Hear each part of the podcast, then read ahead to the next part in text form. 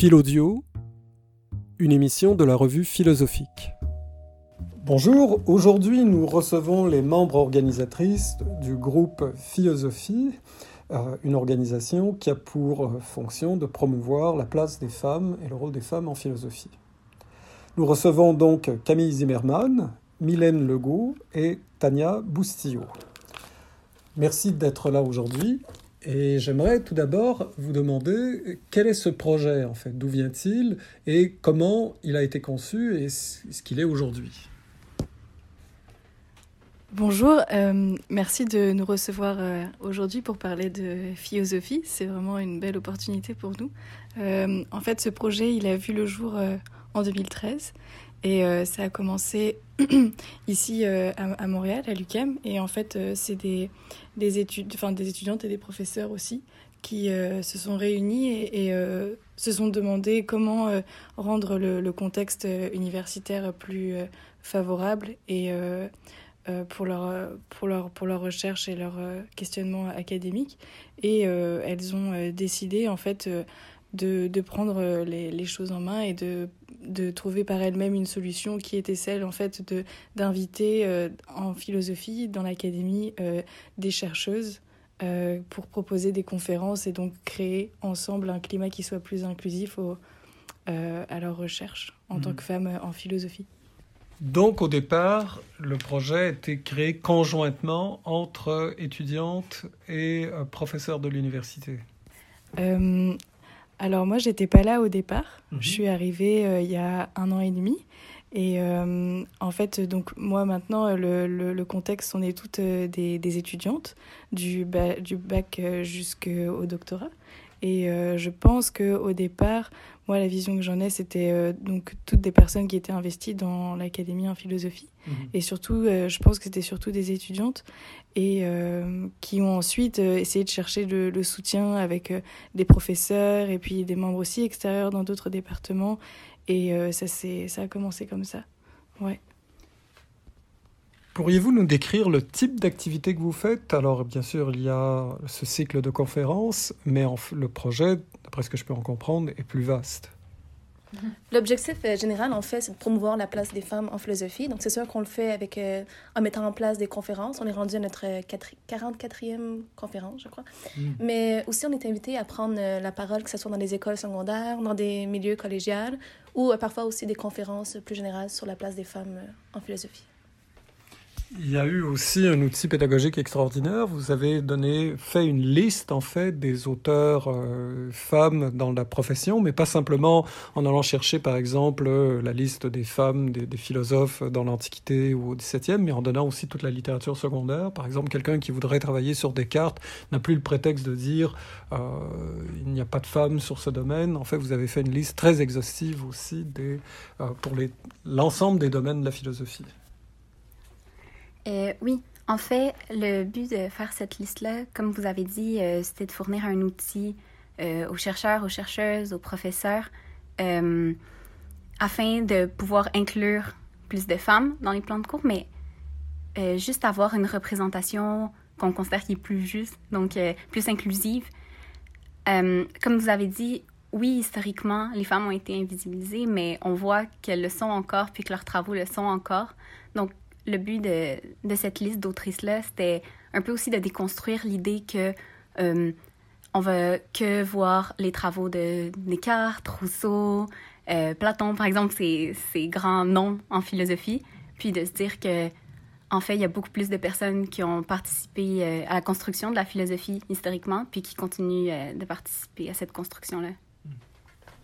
Et puis on a aussi euh, récemment proposé par exemple euh, cet été des livres aussi. Et euh, on, a, on utilise les réseaux sociaux comme par exemple sur Facebook on a, on a un groupe. Puis là-dessus on, on, met nos publications. Mais aussi on avait fait c'est ça cet été on avait proposé beaucoup beaucoup de, de livres et d'ouvrages différents. Donc ça c'était une liste qui était plus en réseau. Alors ce qui est intéressant de, votre démarche, je suppose, c'est que même si c'est une démarche collective, euh, il y a des motivations individuelles, c'est-à-dire que vous êtes chacune d'entre vous euh, dans ce collectif pour, une raison précise qui vous appartient. Alors j'aimerais d'abord que vous vous présentiez et puis que chacune d'entre vous nous indique en fait ce qui l'a conduit à aller étudier en philosophie et qu'est-ce qui l'a conduit ensuite à participer à cette organisation, donc philosophie. Alors, euh, je m'appelle Camille et puis euh, moi, je suis euh, présentement à la maîtrise en philosophie et je suis arrivée vraiment au, Québec pour ça, pour faire ma maîtrise et puis pour la faire en concentration en études féministes. C'était mon objectif pour venir ici et donc j'avais vraiment envie en fait d'apprendre les les démarches, les initiatives que les étudiants, les étudiantes, les professeurs faisaient ici.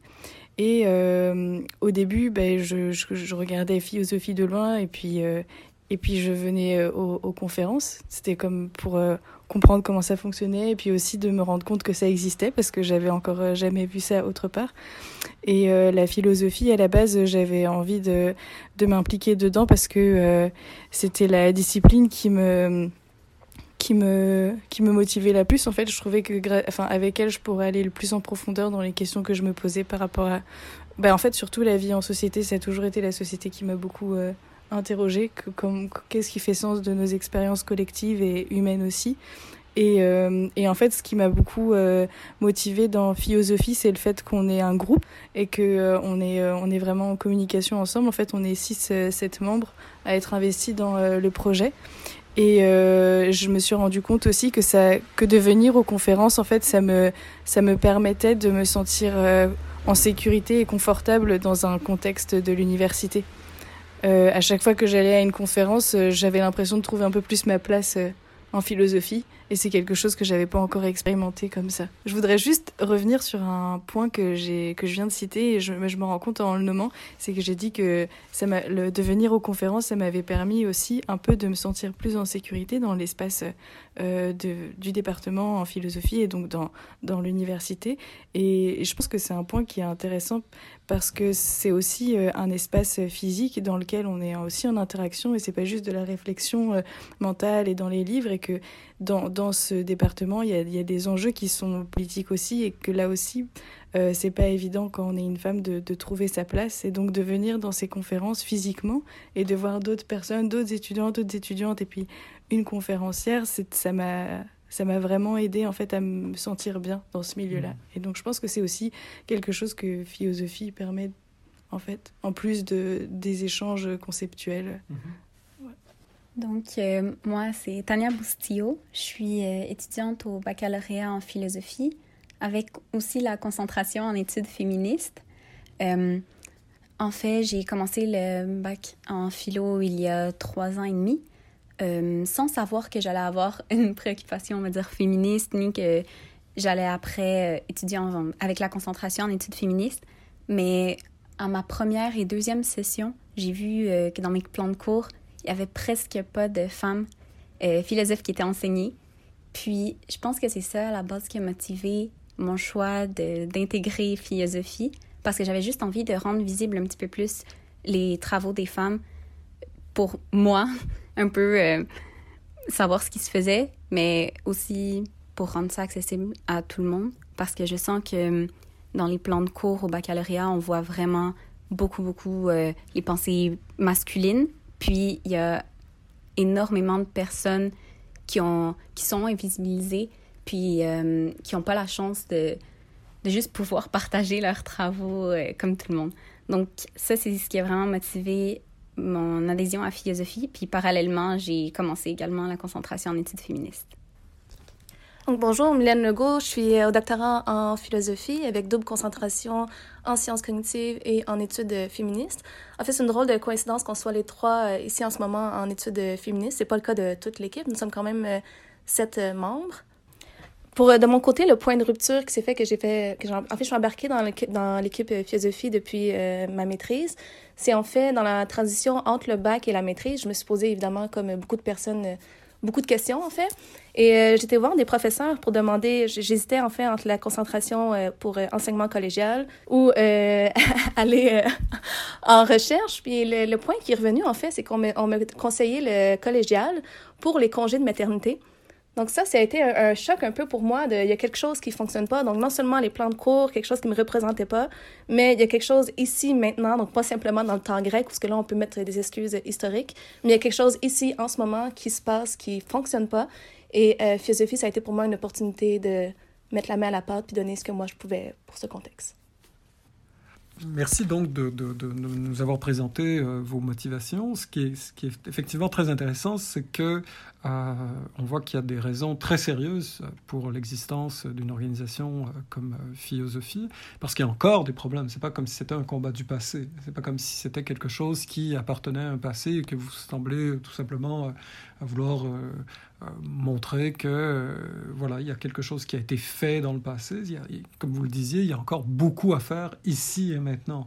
Euh, donc peut-être nous parler aussi de, du type d'activité que vous faites euh, d'abord, c'est-à-dire par exemple comment vous faites le choix des conférencières euh, et comment, comment vous travaillez en équipe pour faire ce, type de travail? c'est sûr que pour choisir les conférencières, ça émane un peu de nos intérêts personnels au monde qui sont présents à ce moment-là dans l'organisation. Ça dépend aussi de si on a été amené à connaître certaines conférencières, entrer en contact avec certaines chercheuses qu'on peut inviter comme conférencières. Mais au final, pour nous, ce qui est vraiment important, c'est que oui, on peut se considérer comme une organisation féministe de par notre objectif qui est féministe, de partager euh, les travaux des femmes, mais ça s'adresse vraiment à tous les domaines de la philosophie parce que les, les conférencières qui viennent présenter travaillent sur des domaines de, sur n'importe quel domaine de la philosophie. C'est pas que des travaux féministes qu'on va partager, c'est des travaux euh, aussi bien sur la philosophie médiévale que travaux féministes en, politique féministe, par exemple. Donc, euh, voilà. Oui, ben exactement. On veut en fait contrer le décrochage euh, des étudiantes en philosophie. Donc, c'est important pour nous de montrer aussi qu'il y a des philosophes femmes en ce moment, que tu, tu, peux être une femme philosophe et travailler, par exemple, sur la philo ancienne, donc pas simplement sur les questions de philosophie féministe. Et comment est-ce que vous faites ce travail d'équipe? Parce que euh, vous êtes des personnalités différentes, vous, avez des, vous êtes, certaines sont au doctorat, d'autres à la maîtrise, d'autres au baccalauréat, donc vos disponibilités ne sont pas les mêmes. Comment vous, vous faites ce travail? Donc ça suppose, j'imagine, euh, qu'il y a quand même une implication assez constante sur le long cours. En fait, on, utilise une plateforme et puis, euh, sur cette plateforme-là, on se répartit toutes les tâches que nous avons à faire pour que une conférence puisse avoir lieu et les autres activités qu'on organise. Et en fait, euh, ce qu'on essaye de faire, et je trouve qu'on y arrive plutôt bien, c'est qu'il n'y ait pas une hiérarchie et qu'on ait vraiment euh, chacune, euh, on sait les, les tâches qu'il y a à faire. Et puis alors, pour une conférence, on va, on va se donner ou s'attribuer cette responsabilité-là. Et puis à la prochaine, on en essaiera une autre. Et puis on essaye aussi de manière collective. On, on, on essaye de discuter le plus possible aussi. Par exemple, s'il y en a une pour qui cette responsabilité-là est plus compliquée, alors soit elle va demander de le faire avec une autre ou alors d'en prendre une autre. Et euh, du coup, on est toujours en conversation euh, constante. Euh, c'est vraiment très régulier, c'est vraiment continu tout au long de l'année en fait. Et on a vraiment les, moments où, où c'est le, le, plus... ça, nous, ça nous prend, on pourrait dire, le plus de temps, c'est les, les quelques semaines qui précèdent la conférence, on pourrait dire même les quelques jours, mais en fait c'est vraiment un travail continuel. Et puis il y a autant euh, euh, le site internet que donc le réseau, il y a aussi toute la diffusion, il y a euh, le lien, le contact avec les départements, avec nous en tant que entre nous, et puis le contact avec les conférencières, l'accueillir, enfin c'est vraiment très très très très vaste. Donc voilà, chacune on essaye un peu de la question aussi financière.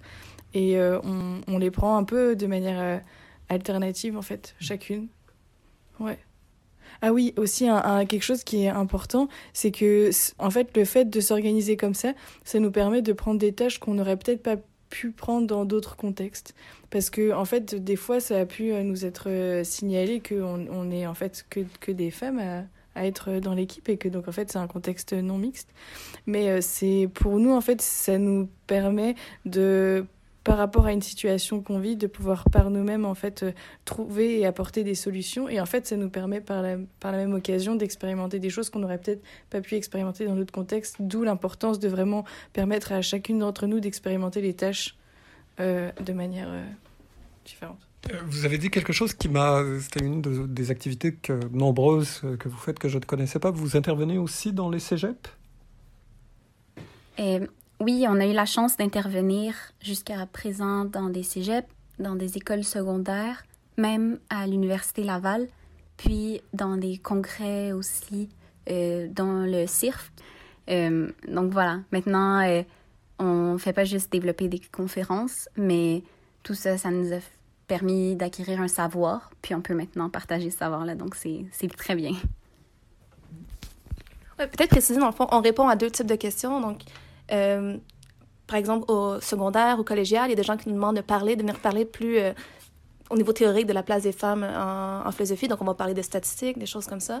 L'importance aussi de la, représentativité, de la parité. Mais on se fait aussi appeler, par exemple, comme euh, ma collègue disait, pour l'Université Laval, on fait d'autres milieux qui aimeraient mettre en place aussi des mouvements militants, qui ne savent pas trop nécessairement comment s'y prendre, comment demander de, juste la question du budget. Donc, on va aussi intervenir dans ce genre de contexte-là. Et pourquoi Parce que la question qui nous vient, euh, peut-être pas immédiatement à l'esprit quand on connaît la discipline, mais quand on ne la connaît pas, c'est pourquoi en philosophie? C'est-à-dire, est-ce que le problème est plus criant en philosophie qu'ailleurs? Ben En fait, moi, je trouve ça vraiment important en philosophie. Euh, déjà parce que je pense qu'on on en a déjà parlé un petit peu, mais en philosophie, on étudie beaucoup des, des auteurs masculins et donc du coup aussi des pensées qui viennent d'expériences masculines plus que d'autres personnes. Et euh, pourtant, il y a eu des, des, écrits qui ont été faits mais qui n'ont pas été euh, véhiculés et partagés. Et euh, la, la, philosophie, c'est un contexte, enfin c'est un milieu où euh, il y a aussi une grande rigueur, euh, une importance très forte liée à, à la tradition et, et, donc aussi les, les, euh, les arguments d'auteur. Enfin c'est vraiment une discipline qui est très rigoureuse là-dessus et très demandante. Très conservatrice. voilà, en fait, c'est ça. Et euh, donc c'est difficile euh, de donner de la visibilité à des personnes qui sont dans cette discipline-là, mais qui proposent d'autres choses, mais qui sont importantes pour le, euh, la, la, continuité de, de, la recherche et de la, pensée. En fait, je pense que c'est quelque chose qui est essentiel si on veut continuer le, le, travail de réflexion qui est aussi collectif. Et en philosophie, moi, j'ai juste une anecdote que ça me ferait plaisir de partager parce que j'ai trouvé ça vraiment énorme. C'est on, a été euh, dans, dans un colloque et euh, donc euh, on, on participait à un colloque féministe et puis dans la salle où on, on, donnait le, les, les, les, conférences, en fait, il y avait que des photos d'hommes blancs sur le mur et puis euh, on s'est dit ah mince mais on a réussi enfin les personnes ont réussi à, à, à organiser ce colloque euh, féministe et puis au final les, les portraits qu'on voit encore et qui nous regardent c'est encore des hommes qui blancs. nous qui nous alors on, on, a changé de salle parce qu'il y avait trop de personnes en fait finalement qui sont venues au colloque. Donc c'était vraiment une victoire un peu. Mais voilà je voulais le, le partager. Donc oui en philo c'est important on pourrait dire que le problème est, disons, euh, sociologique, c'est-à-dire que dans les faits, ou socio-historique, c'est-à-dire dans les faits, la discipline, depuis des années, enfin depuis des centaines d'années, est très ancrée dans une vision masculine des choses, que l'heure actuelle encore, euh, euh les, corps enseignants, que ce soit à l'université ou au collégial, euh, nous sommes très loin de la parité, etc. Mais quelqu'un pourrait dire, c'est vrai pour la philosophie, mais ce n'est pas un problème philosophique. C'est-à-dire, c'est une chose de parler du problème de la discipline, c'en est une autre d'en parler d'un point de vue philosophique. Alors moi, quand je vous écoute, j'ai l'impression que vous, abordez la, la, la, chose sous ces deux aspects. C'est qu'il y a un problème qui est, disons, pour faire simple, sociologique, mais il y a un problème qui est aussi philosophique. C'est-à-dire qu'en fait, c'est il n'en demeure pas moins qu'il y, a une certaine manière de concevoir la discipline euh, qui a été largement négligée. Je pense que votre travail, si je comprends bien, c'est un peu de renverser la vapeur. euh, en fait, je pense que c'est vraiment un point important. Et euh, en fait, l'épistémologie, ou la manière de, enfin, par rapport à la connaissance, on pourrait on pourrait beaucoup en parler parce qu'il y a, y a beaucoup de travaux euh, qui, émergent et qu'on appelle l'épistémologie féministe. Et euh, en fait, c'est vraiment une autre manière de de réfléchir à la connaissance, aux mécanismes épistémiques, à comment, euh, quelles, sont nos méthodes, quelle est l'objectivité en fait qu'il y a derrière nos méthodes épistémiques, nos moyens par lesquels on, on connaît. Et en fait, euh, c'est des approches qui sont vraiment intéressantes et, euh, et qui, pour moi en tout cas, je trouve que ça ouvre beaucoup plus la réflexion, le champ de, la réflexion. Ça permet aussi de beaucoup plus de faire des, liens avec des concepts qu'on aurait cru trop, trop éloignés ou, ou pas pertinents à faire, ou, ou aussi une, une, dimension qui peut même être interdisciplinaire. Donc j'ai l'impression que euh, il y a beaucoup de choses qui sont, qui sont à faire et que c'est comme un peu aussi le début et qu'effectivement la question épistémique est très très importante et très pertinente et riche encore à, à, explorer vraiment Oui, je pense que d'un point de vue philosophique, ce qu'on fait, c'est qu'on questionne le savoir dominant, que, comme vous avez dit, a été fait historiquement par des hommes, mais je pense qu'on peut même dire que historiquement, c'est un savoir qui est masculin blanc. Donc, euh, je pense pas que les femmes sont le seul groupe à avoir été invisibilisé et à continuer d'être invisibilisé. Pour nous, par exemple, c'est cette langue d'attaque qu'on a choisie. Donc, on essaie de montrer les travaux des femmes, mais c'est sûr qu'il y a d'autres groupes dont euh, les savoirs, dont les travaux ont été invisibilisés et continuent de l'être. J'aimerais maintenant que, pour conclure, on parle euh, peut-être ce qui a représenté pour vous les plus importants obstacles à votre travail, et puis, pour finir sur une note positive, quelles sont, d'après vous, les plus belles victoires que vous avez connues jusqu'ici? C'est une grande question. Alors, euh, on peut commencer par les obstacles. Euh, pour les obstacles, peut-être, il y a d'abord le fait que bah, la parité n'est pas encore atteinte, que c'est encore quelque chose qui est fort à, travailler. Euh, il y a le fait aussi qu'il y a encore du décrochage des étudiantes en, en, philosophie, même si on essaye de d'aller prendre contact avec les étudiants, d'aller dans les classes, de mais le décrochage est toujours là. Euh, sinon, le fait aussi qu'on fait tout du bénévolat. Et puis, euh, ça nous demande aussi beaucoup d'organisation pour trouver des financements. Donc, nous, on est bénévoles. Et puis, en même temps, il y a, pour réaliser tous ces projets-là, vraiment beaucoup d'efforts qui sont mis pour trouver différentes sources de financement. Et que ça, c'est aussi un effort constant. C'est quand même une question importante. Et puis, euh, je pense que ça, c'est les points euh, euh, majeurs au niveau des, obstacles. Et puis, euh, par rapport aux réussites, euh, je pense que des, des, belles réussites euh, avec euh, philosophie, c'est euh, les échanges qu'on a, que ce soit avec les étudiantes, les étudiants, mais aussi les, conférencières qui, qui viennent, ou même les, les personnes qu'on rencontre quand on va faire des événements extérieurs, ou, ou, sur les réseaux aussi, les messages qu'on peut recevoir, les réflexions qui, qui émergent. Parce que, en fait, par exemple, le fait de voir une conférencière qui, qui, qui est heureuse d'avoir pu donner cette conférence-là, d'avoir eu cette opportunité-là, il y, y en a, je me souviens, qui c'était la première fois qu'elle venait faire une, conférence euh, au Québec et donc c'était quelque chose qui était vraiment agréable pour elle de partager aussi cette réflexion là avec d'autres personnes c'était quelque chose d'important et puis le, de voir ouais, l'enthousiasme des, étudiants des étudiantes et puis des personnes aussi extérieures parce qu'il n'y a pas que des étudiants en fait qui viennent euh, dans, les conférences donc c'est aussi un accès pour d'autres personnes. Euh, ensuite il y a le, prix de Force Avenir qui est quand même une grosse reconnaissance pour les projets de philosophie. Euh, et euh, on pourrait parler aussi de, du fait qu'il y a d'autres organisations qui sont en train de qui se créent et qui, qui existent maintenant. Et on est en lien en fait pour les pour euh, dans d'autres universités aussi. Et il y a comme un réseau qui est en train de, de se créer et c'est une réussite dans le sens où on, on est en train d'assister à ça et de participer à ça ensemble. C'est aussi un point important alors il me reste à vous remercier pour euh, cet entretien qui aurait pu durer encore très longtemps puisqu'il y aurait énormément de choses à dire, vos activités sont multiples. Et puis euh, à vous remercier non seulement d'avoir accepté notre invitation à venir parler de vos activités, mais euh, nos remerciements aussi à l'égard de tout le travail que vous faites. Euh, je pense que c'est important de le souligner et j'espère que ce travail sera largement reconnu comme il le mérite. Merci. Merci beaucoup. Philodio est une émission créée par la revue philosophique et animée par Christian Nadeau, professeur au département de philosophie de l'Université de Montréal. Réalisation Gabriel Monette.